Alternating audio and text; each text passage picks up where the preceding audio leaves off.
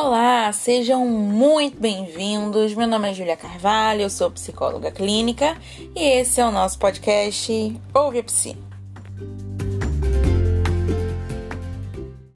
Gente, primeiro de tudo, eu preciso dizer para vocês que esse podcast de hoje, ele foi uma saga para conseguir fazer. Neste momento são meia-noite e eu estou gravando o podcast porque a minha semana tá muito cheia. Eu não tive condições de gravar ele antes. Então, como eu tenho esse compromisso com vocês de entregar esse conteúdo também através do podcast, eu me sinto na obrigação de gravar. Então, só para vocês saberem é, que não é simples, não é fácil, mas eu tô aqui cumprindo com o meu compromisso com vocês. Então, valorizem isso, gente. Me ajuda compartilhando, que outras pessoas também possam ter acesso a isso. E fica aqui até o final, né? Que eu não tô gravando meia-noite para você sair daqui daqui cinco minutos. O podcast de hoje a gente vai falar sobre avaliando a criança pelo brincar. É um tema que a gente já vem conversado lá no Instagram.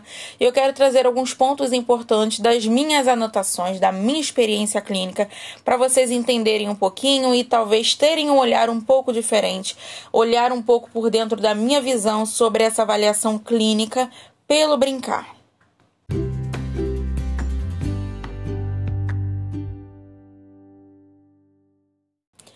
Primeiro, a gente precisa entender o que é avaliação. Nem sempre é avaliação clínica, ok? Essa avaliação que eu digo não é uma avaliação para fim diagnóstico, para produção de um laudo. É uma avaliação clínica. Quando eu recebo um novo paciente, eu preciso avaliá-lo. Eu não tenho como trabalhar uma intervenção com esse novo paciente se eu não consigo avaliar a demanda dele. Então, primeiro eu preciso entender que essa avaliação inicial, ela não consiste precisamente no uso de testes, ela é mais clínica, ela é mais de olhar, de sentir, de feeling terapêutico. E aí essa avaliação ela vai vir para você entender o que está por trás, o que, que não apareceu nitidamente na queixa dos pais. Porque os pais vão chegar para você e eles vão trazer para você uma demanda, por exemplo, ah, o meu filho ele está agressivo na escola, ele está batendo nas crianças. Ok, essa é a ponta do iceberg, essa é a queixa, mas essa não é a demanda do seu paciente. A demanda do seu paciente é a causa disso tudo, é o que vai estar causando essa agressividade. Então, a demanda dele vai ser uma falta de afeto na família, vai ser uma dificuldade de regulação emocional, vai ser um bullying que ele possa estar sofrendo. Essa é a demanda. Por isso que a gente precisa avaliar. Se a gente vai trabalhando só em cima do que a queixa que os pais, né, só trabalhando só em cima do, da queixa que os pais trazem, não adianta. A gente não chega em lugar nenhum. E a gente precisa ampliar o nosso olhar. Não adianta a gente esperar receber uma resposta pronta usando um jogo ou uma brincadeira, né? Por que, que eu digo isso? Porque às vezes acontece de psi, tem um jogo que trabalha, por exemplo, habilidades sociais, né? Eu vou dar um exemplo bem básico de um que eu gosto muito, que eu tenho já bastante tempo, que eu pergunto que eu respondo. E aí, você, é, esse pergunte que respondo, né? Caso vocês perguntem aí, Fiquem na dúvida, eu comprei na Racional RH em Curitiba. Quem for aí da região, fica a dica que lá tem. Mas com certeza vocês devem encontrar também em outras lojas.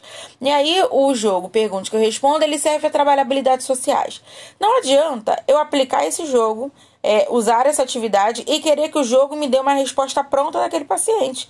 E eu não ter o meu olhar clínico, eu não colocar minha cabeça para funcionar e tentar interpretar ah, o comportamento, a postura, as falas do meu paciente dentro desse jogo na demanda que eu quero entender. Então, primeiro de tudo, a gente precisa lembrar que não existe uma resposta pronta dentro de nenhum jogo, nenhuma brincadeira, nenhum recurso, tá? Às vezes acontece de vocês, né, ou outros precisa aí me perguntarem, Júlia, qual recurso eu uso para avaliar TDAH? Tá, mas você vai quer avaliar o que exatamente no TDAH? É atenção, é impulsividade, é o que que você quer avaliar no TDAH? Qual é a idade da criança, né? E aí eu digo assim: "Ah, você tá o jogo, por exemplo, eu uso para avaliar TDAH". E aí você me diz: "Tá, mas eu apliquei e não entendi". Porque você estava focado só no resultado que o jogo e a brincadeira ia te trazer. Você não amplia o seu olhar, e isso é uma coisa que a gente precisa ter tá? Olhar esse fora da caixinha. Não existe uma bola de cristal que você vai aplicar um jogo, uma brincadeira, um recurso é, e ele vai te dizer exatamente qual é a demanda do seu paciente.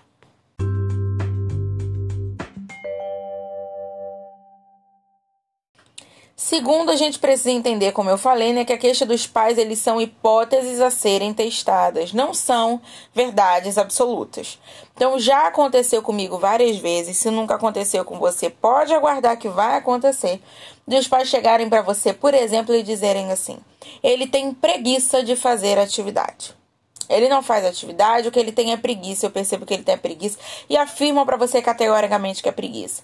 E aí você vai trabalhando com o paciente, você vai trabalhando conceito de família, conceito de emoção, você vai trabalhando sobre responsabilidade, você vai trabalhando sobre escola e você entende aí que ele não se sente motivado para estudar em casa porque não tem muita atenção em casa, porque ele está num ambiente conflituoso, um ambiente de estresse. Esses pais não têm uma postura postura assertiva, às vezes tem uma postura mais agressiva de sentar e assistir a aula de duas horas até o final. Se você não assistir, você vai apanhar. E aí, né, se a gente foca no que os pais trazem, que é a preguiça, eu vou trabalhar o quê? vou trabalhar uma superfície, uma coisa muito rasa. Né? Como é que você trabalha preguiça? Preguiça é comportamento, né? É, e existe alguma coisa por trás dessa preguiça. O que está gerenciando tudo isso? Então, entender que essa queixa desses pais, eles não são verdades, é importante, porque a gente precisa testar. Tudo que é hipótese, a gente testa né? Então, se eu recebo a queixa dos pais, eu vou avaliar com esse paciente para entender se realmente é. E aí eu vou fazer esse teste, tá? É, outra coisa também é que a gente precisa pegar os pontos importantes da anamnese para avaliar. Esse é um ponto chave aí, uma dica que eu dou para vocês e que te ajuda bastante. Então, por exemplo, o paciente ele está apresentando agressividade na escola, dificuldade de atenção, né? Vamos pegar esses dois exemplos aí. Você pode propor a ele jogos e brincadeiras em que ele possa perder, em que ele precise usar os variados tipos de atenção, é, e você vai observar como é que ele lida com isso. Um jogo, inclusive eu usei hoje no meu atendimento, que eu estou em umas sessões de avaliação com um paciente meu. Eu usei aquele jogo, não vou saber dizer o nome exatamente, porque tem vários nomes, mas é aquela torre inteligente, que é o nome na caixinha que eu comprei que são, podem ser, eu acho que a maioria de madeira, onde tem uma, um bloquinho de madeira, né, uma, um quadrado de madeira, e aí tem várias pecinhas como se fossem cilindros. E aí ele tem que ir equilibrando, montando essa torre, é, colocando esses cilindros um, né, organizando ali para dar sustentação para essa torre. O meu jogo, ele vem separado por cor. Então, esses cilindros têm quatro cores: amarelo, verde, azul e vermelho. E aí, em cada é, é, quadradinho desse de madeira, existe uma exigência de cor né? E uma quantidade. Então, em um são quatro, no outro ele vai colocar dois, no outro são só três. E ele vai montando. Aquilo ali é ótimo para eu entender é, agressividade, para eu entender tolerância à frustração, para eu entender atenção, para eu entender emoção, para eu entender autoestima. E aí eu propus a esse meu paciente da gente jogar esse joguinho. E ele jogou, e aí toda vez que a torre caía, ele dava um soco na mesa. Toda vez que a torre caía, ele falava que ele era burro, que ele não conseguia caía, e aí às vezes a torre caía, e eu percebia que ele estava muito ansioso, ele não conseguia se atentar para colocar o cilindro dentro da bolinha destinada para ele, e com isso essa torre ficava fora de sustentação. Por, por, pela afobação de conseguir terminar rápido, ele não conseguia perceber que era os, os quadradinhos que tinham um, era melhor ele colocar no começo, né? Então, assim, são várias coisas que a gente observa é, através dessas atividades e dessas brincadeiras quando eu pego os pontos importantes da anamnese para avaliar. Então, primeiro de tudo, para você saber como você vai avaliar, você pega aqueles pontos da queixa e você vai, peraí, deixa eu testar Deixa eu aplicar jogos em que isso possa aparecer para a gente ver como é que isso vai se manifestar. Inclusive, já estou dando até uma palhinha do curso de avaliação clínica no contexto da TCC que eu vou dar nessa sexta-feira. Não sei se você vai assistir esse podcast depois, né, mas eu vou ministrar agora esse curso dia 19 e 20 de março. Então, né, já estou dando uma palhinha para vocês de um pouco de como que vai sair aí, é, o que, que eu vou falar nesse curso.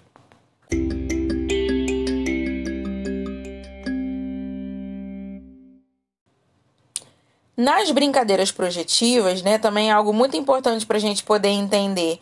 Né, fazer essa avaliação através do brincar É, vamos observar quais são as figuras de apego que ele escolhe. Você vai brincar de uma família terapêutica, você vai brincar com bonecos, você vai brincar com miniaturas. Vamos ver quem que ele escolhe para ser para representar. Quando no desenho da família, quem que ele desenha primeiro? Qual é a força do traçado que ele coloca? É, é, qual é a cor que ele escolhe? Quem que está mais próximo dele? Vamos ver o tamanho desses desenhos. Então, é, esses são brincadeiras e atividades projetivas que também ajudam a gente a fazer essa avaliação. A ênfase que ele vai dar para cada uma dessas figuras é uma, é é uma. Ai, gente, desculpa, vocês sabem que eu tô gravando isso à meia-noite é uma informação bem importante para vocês, né? Quando, por exemplo, na brincadeira de representação, onde ele vai representar uma daquelas figuras de, de apego, qual é a postura dele, qual é a entonação que ele usa, se é muito imperativo, se é muito agressivo, né? Tudo isso é informação. É, eu, por exemplo, tive uma paciente que chegou com queixa de hiperatividade, desatenção, e aí conversei com a mãe na anamnese e a família perfeita né? A gente sempre tem aquela família alecrim dourado. E aí a família perfeita, perfeita, não tinha nada, não tinha nada, tudo tranquilo. Quando eu fui começar a trabalhar com a menina e a gente foi para esses jogos projetivos, né? Peguei a família terapêutica, ela escolheu um personagem lá, ela escolheu dois para representar. E o pai, ele batia na mãe, o pai, ele gritava com a mãe. E eu perguntava onde que estava a criança, ela dizia que estava chorando no quarto. Como é que a gente não quer que uma criança dessa tenha uma desregulação? e se, se mostra ansiosa. E na verdade a gente percebeu que ela não era hiperativa, porque foi o que a mãe trouxe para mim. A minha filha ela é TDAH. Ela não era hiperativa, ela era ansiosa porque ela estava vivenciando num ambiente de conflito, né? Ela estava vivendo num ambiente conflituoso. Então a gente vai precisar avaliar isso pelo brincar, né? Pelo lúdico. A gente precisa avaliar primeiro. Se eu pegar a queixa dos pais, daqui a pouco eu tô começando a fazer treino de atenção com a minha paciente, achando que ela é TDAH, né? Então, sempre testar essas hipóteses aí. É, por exemplo, Crianças que os pais eles não dão muita atenção, né? Só quando é, ah, ele briga com o irmão e aí o pai dá atenção. A criança demanda, demanda, demanda atenção dos pais. Os pais não ligam muito, às vezes porque trabalham, porque não separa aquele momento para a criança. E aí eles só dão atenção quando eles vão brigar com ele porque ele brigou com o irmão. Pode ser que essa criança comece a desenvolver um padrão de comportamento. Então, para ter esse retorno dos pais, ele começa a se comportar mal com o irmão, né? E ele só sabe se expressar brigando. É um exemplo de uma possível situação.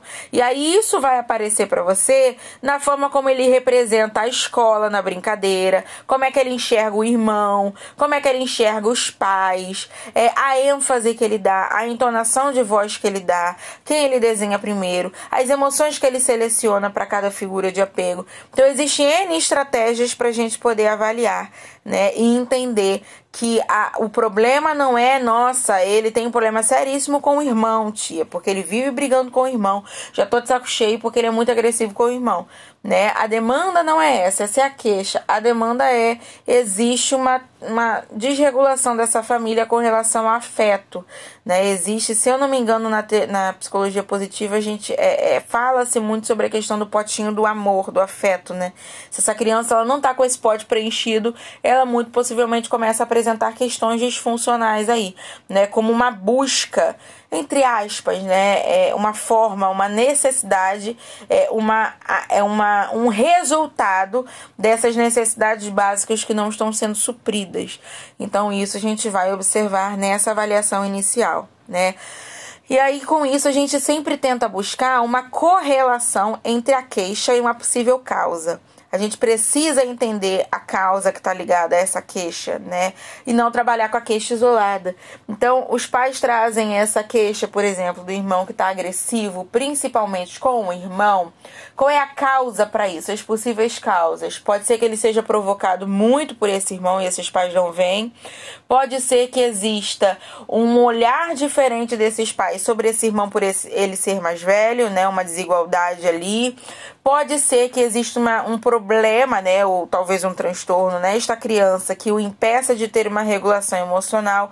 Então existem várias possíveis causas para essa queixa. E aí eu começo a buscar uma correlação e eu vou testando essas correlações na minha avaliação, tá? E por último, é mais não menos importante, a gente precisa avaliar a fase de desenvolvimento que a criança se encontra. E isso também é muito importante tá? Você está atendendo uma criança, por exemplo, que tem é, é, 10 anos.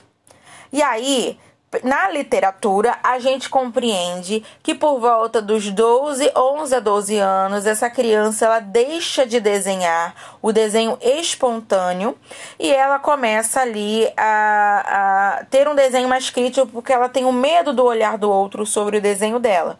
Então ela já não desenha mais como forma de, de, de projeção, de, de liberação de emoção. Ela desenha por obrigação, né? Por uma questão ali específica. E aí, você não pode pegar essa criança, né, por volta dessa idade, às vezes é uma criança de 10 anos, e ela não fez um desenho adequado ou ela não quis desenhar, e você dizer, afirmar ali que nossa, existe uma desconfiguração porque ela não quis desenhar. Vamos entender qual é a fase de desenvolvimento em que ela está, tá? Ah, é, a criança ela tem 5 anos né? Então ela tá na fase ali da representação, ela tá na fase da, da imitação, ela tá na, enfim, né? E aí eu vou trabalhar alguma coisa com ela e eu não levo em consideração isso. E aí ela imita tudo que eu falo, ou ela tenta brincar de uma coisa diferente, ou até mesmo nos jogos que eu proponho. Às vezes eu vou propor jogos para esse paciente, pode acontecer de a gente cometer esse erro que não tá de acordo com a idade dele, né? O nível de desenvolvimento, porque nem sempre o desenvolvimento está de acordo com a idade tá? Às vezes a criança, né? Recentemente eu, eu recebi um caso similar a esse.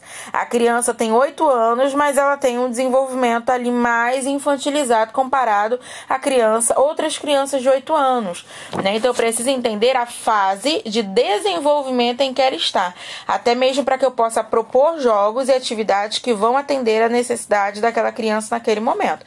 Não adianta, por exemplo, eu pegar esse jogo da torre inteligente e dar para uma criança de 4 anos ela vai ter dificuldade com a coordenação motora naturalmente, porque faz parte da fase de desenvolvimento em que ela está ela não vai conseguir colocar essa torre de pé, né? ela não vai conseguir ter esse raciocínio lógico de entender é, é, que ele precisa pensar que a, a, o bloquinho de quatro tem que ficar embaixo, e aí o de três talvez ele equilibra, e o de um fica lá em cima, porque senão a torre cai. Então não adianta eu pegar e aplicar isso com essa criança e dizer que ela não tem raciocínio lógico, que ela tem um déficit de atenção, porque não está condizendo com a, o nível de desenvolvimento dela. Então é um outro cuidado muito importante que a gente precisa precisa ter, ok?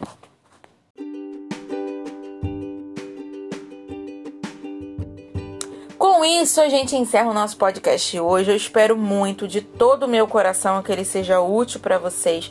Se eu estou aqui à meia-noite e 17 é, gravando esse podcast para vocês, é porque eu acredito que esse conteúdo ele pode ser útil para vocês em algum momento, em alguma situação, em alguma circunstância. Então, se foi bom para você, se te ajudou, me ajuda a te ajudar e ajudar outras pessoas. Compartilhe esse podcast nas suas redes sociais, compartilha com seus amigos, compartilha nos seus é, e comenta lá. Se você não me segue ainda na minha rede social, no meu Instagram, eu não sei por que, que você não me segue, mas me siga, amigo.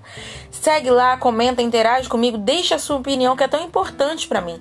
Eu trago esse conteúdo e todo o conteúdo que eu trago, eu tenho todo o meu esboço aqui já anotado, mas é baseado no que eu vou sentindo de vocês, né? Principalmente lá no Instagram, que é onde eu disponibilizo mais conteúdo para vocês, no que vocês comentam, nas dúvidas que vocês trazem para mim. Então, se foi bom para você, me ajuda, compartilha, deixa sua opinião, me segue, interage, para que eu possa continuar trazendo esse conteúdo. Desejo um, um, eu ia falar boa noite, né, mas não sei que horas que você vai assistir. Então, desejo um ótimo trabalho para você, que você possa se capacitar cada vez mais e que a gente possa estar sempre nessa busca de sermos os melhores profissionais que a gente pode, porque a gente tem total capacidade para isso. Todos nós aqui temos o mesmo diploma. Muito obrigado por estar me ouvindo até aqui e a gente se vê no próximo podcast Ouve a Psi.